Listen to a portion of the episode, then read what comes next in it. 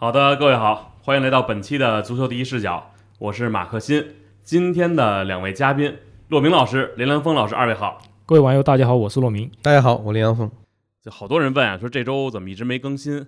这不是啊，就是我们一直想找一个特别合适的话题。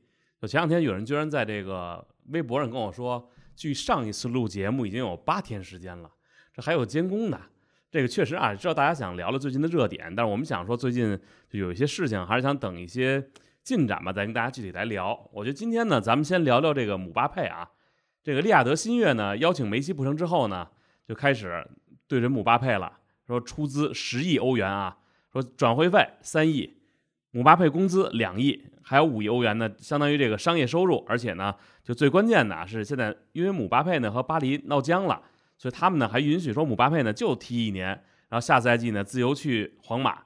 这个我不知道怎么看，因为昨天已经说是已经拒绝了这个呃利亚德新月了。因为但现在咱们看，就好像这个事儿呢你已经尘埃落定了。但最关键的是这个姆巴佩去哪儿，就他到现在等于还是一个悬而未决的事儿。我想问问骆老师对这个事儿怎么看？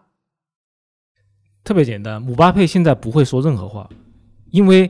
巴黎圣日耳曼从俱乐部那里，姆巴佩还可以拿到忠诚奖，就是今年夏天他有八千万的八千万欧元的忠诚奖可以拿到，就分两期支付，就马上过了这个七月三十一号，他又可以拿到一笔。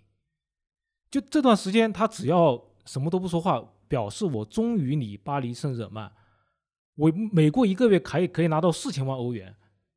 那我为什么要说话呢？反正夏季转会窗还没有结束啊，所以现在姆巴佩不会有任何的动静。大家看，他不会有任何的话说我留或者走，但是呢，也不会有呃任何的这种与沙特利雅得新月方面有接触，他也不会有。呃，据说是利雅得新月的代表团已经到了巴黎，但是姆巴佩不见他们。于是利雅得新月说：“那我们买巴黎的中场韦拉蒂吧。”结果马上。谈得很顺利，维拉蒂有可能大概转会费是三千万欧元，有可能去利雅得新月。